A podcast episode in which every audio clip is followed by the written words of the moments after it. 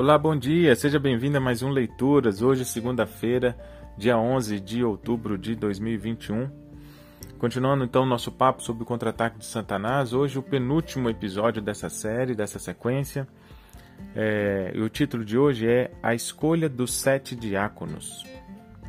Passaremos a eles essa tarefa e nos dedicaremos à oração e ao ministério da palavra. Atos 6, versículos 3 e 4. O próximo ataque do diabo é o mais engenhoso dos três. Depois de ter fracassado nas tentativas anteriores de destruir a igreja por meio da perseguição e da corrupção, ele resolveu mudar de tática. Seu plano agora era fazer com que a preocupação dos apóstolos com os problemas sociais e administrativos, que apesar de essenciais não faziam parte do seu chamado, os levasse a negligenciar as responsabilidades dadas por Deus de pregar e de orar deixando assim a igreja suscetível a falsas doutrinas. Um lamentável gogismo, reclamação ruidosa, havia surgido entre os grupos chamados Hellenistai, judeus de fala grega, e Hebraioi, judeus de fala hebraica. Os Hellenistai reclamavam que suas viúvas estavam sendo negligenciadas na distribuição diária de alimento.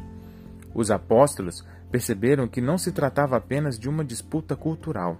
O problema era mais profundo. As questões administrativas estavam ameaçando ocupar todo o tempo deles, impedindo-os de fazer a obra que Cristo lhes havia confiado, a saber, pregar e ensinar, além de orar. Assim, os doze decidiram sabiamente reunir todos os discípulos e compartilhar o problema. Eles não podiam negligenciar o ministério da palavra para servir às mesas. Era uma questão de chamado.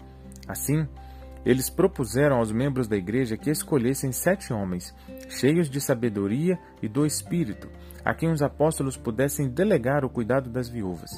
Eles, os apóstolos, então estariam livres para dar prioridade à pregação e à oração.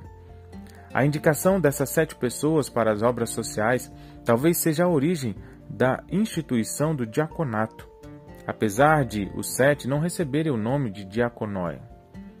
A igreja atendeu ao pedido dos apóstolos, escolhendo sete homens, todos com nomes gregos e cheios do Espírito, entre eles Estevão e Filipe. Eles foram apresentados aos apóstolos, que oraram por eles e impuseram-lhes as mãos, preparando-os para o ministério. Deste modo, foi resolvido o problema.